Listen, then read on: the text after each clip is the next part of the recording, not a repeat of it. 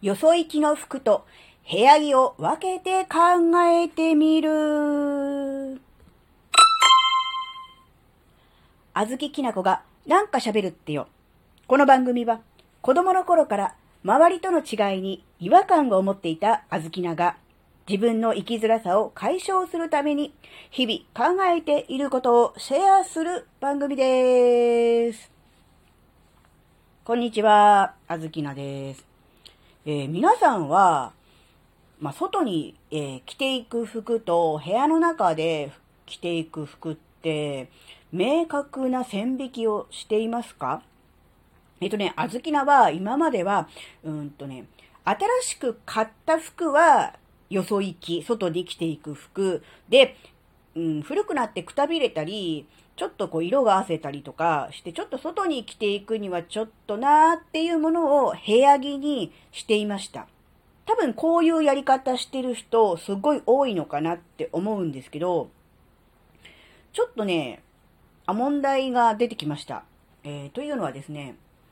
外に着ていく服と家で着る服って目的が違うなっていうことに気がついたんですよ。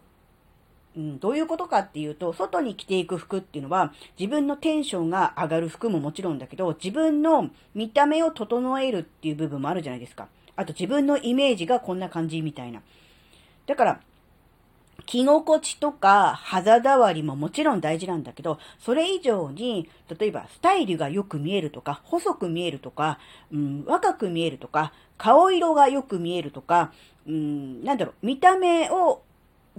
良くするための機能みたいなものも重視するじゃないですか。もうこれ、あずきなだけかな。そっちがちょっと優先っぽい感じの服なんですよ。ですが、部屋で着る服って、それあんまり重要視しなくていいなってあずきの思って、まず、肌触り重視、で、着心地重視、で、締め付けで、えスタイル良くするよりかはゆったりと着れて、うーん、なんだろうな、ストレスがないとか。で、人からどう見られるかよりも自分がどう思うか。で、着てて、うん、なんだろうな。いい、いい気持ちになる。うん、っていうか、まあ、なんだろう、テンション爆上げで100歩私を見てというよりかは自分自身が心地よく感じられる。自分の本当に好きな色を着たい。で、外で着るのが、例えば自分が似合う色とか、えー、いいねって褒められた色とかデザインだとすると、家で着るのは自分がいいと思うもの。って思うと、服のテイストとか、うーん、が違うなって思ったんですよ。で、ちなみに、あずきなが好きな服の色の系統は、グレーとかですね、グレーの濃い、薄いで、えー、いろいろこう上下とかでいろんなパターンがあるんですね。で、特に好きな色が、えブルーグレーなんですよ。で、ブルーグレーの服ばっかり着てます。それのあの、色が濃いめ、薄いめとか、そういうので、こう、まあ、コーディネートというほどでもないですが、大体それでやってますまあ、時々ネイビーとか、うん、なんだろうな、そういうのも入りますけど、基本的にグレー、グレーな人っていうとなんか別の意味で取られると困るんだけど、グレーの色が好きな人なんですよ。ところがこれ外で、グレー、灰色、まあ、ネズミ色と言ってもいいでしょう。全身コーディネートの人、どうですか？ちょっと、いや、なんだろう、暗そうとか、うーん、近寄りづらいとか、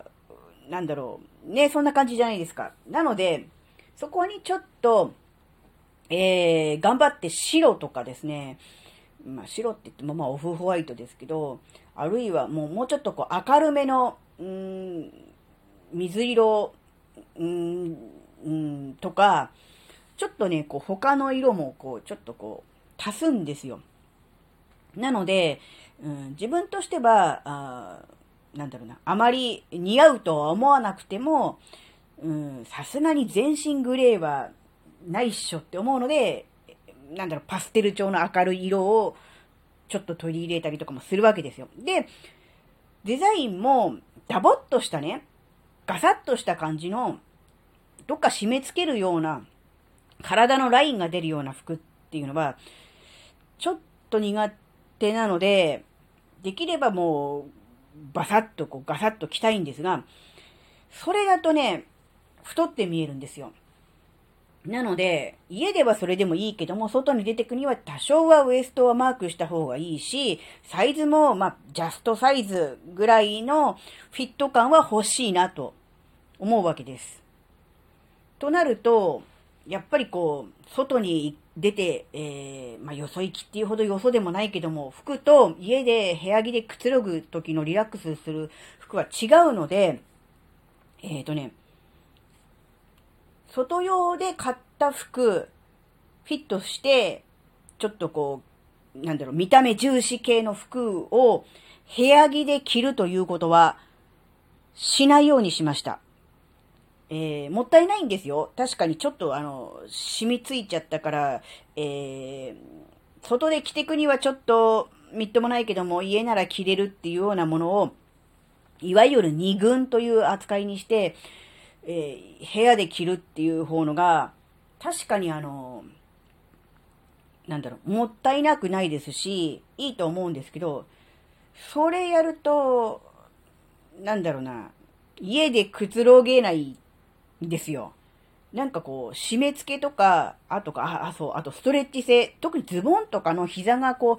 う、伸びないジジーンズ系の硬いのあるじゃないですか。ああいうのは、あの、家の中ではダメですね。本当にあの、とにかくこう、の、伸びて、縮んで、えー、ゆったりして体をこう動かしても、あの、窮屈感を感じないというのが、家着では絶対なので、うん。なので、えー、今まではたくさん服を買って、えー、ダメになったら部屋着にすればいいじゃんという、その程度の、うん、感覚で服をたくさん買い込んでいたんですが、もう完全に分けようと、部屋着は部屋着、外着は外着って分けて、外着で着れなくなったものは部屋着に回すんじゃなくて、もう残念だけど処分という形にするようになってから、えー、なんだろう、服の、買う時の、なんだろうな、目的がはっきりしたので、えー、なんだろうな、なんだかよくわからないけども、見た目気に入ったからなんか買おうじゃなくて、あ、これは外で着ていく服かな、家で着る服かなっていうのをきっちり見、うんと考えて、うん、その目的に合った服を買うようになったので、えー、まず服を買うということに関する、なんだろうな、衝動的に買うみたいなのがまず減りました。で、買い物自体にも行かなくなったっていうのもあるし、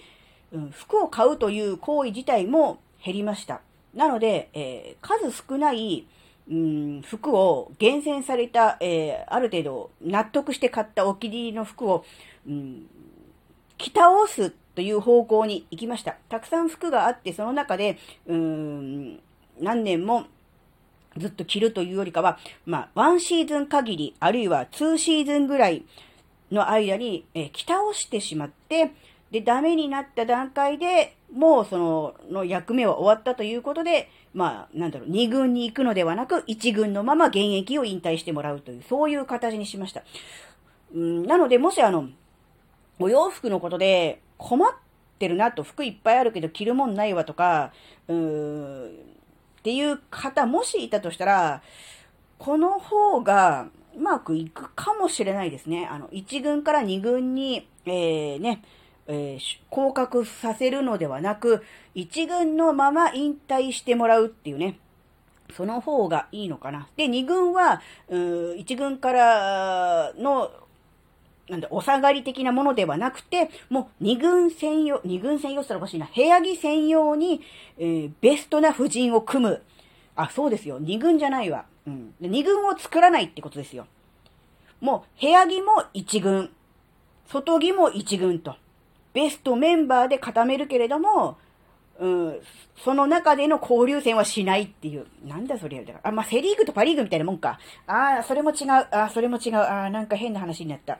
うん、なんか無理やり立てよう、例えようとしたからおかしな話になった。元に戻す。要するに、えー、部屋着もベストメンバ